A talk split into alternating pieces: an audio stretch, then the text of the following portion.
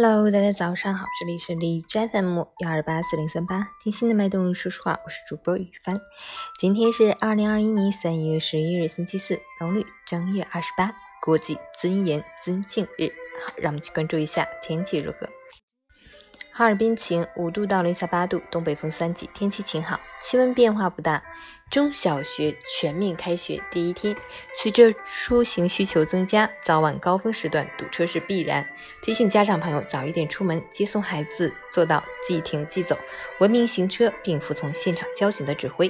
广大驾驶员朋友要注意错峰错时出行，必要时选择绕行。以避免拥堵。截至凌晨五时，哈市的 AQI 指数为七十，PM 二点五为五十，空气质量良好。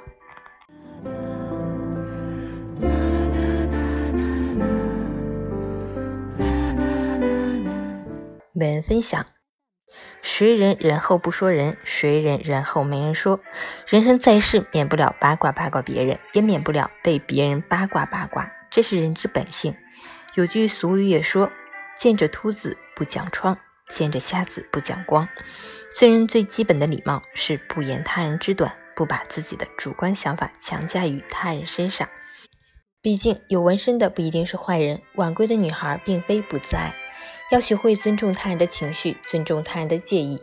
每一种不负责任的评价都会变成尖刻的刀子，扎进别人心里的同时，也在漏光自己的福气。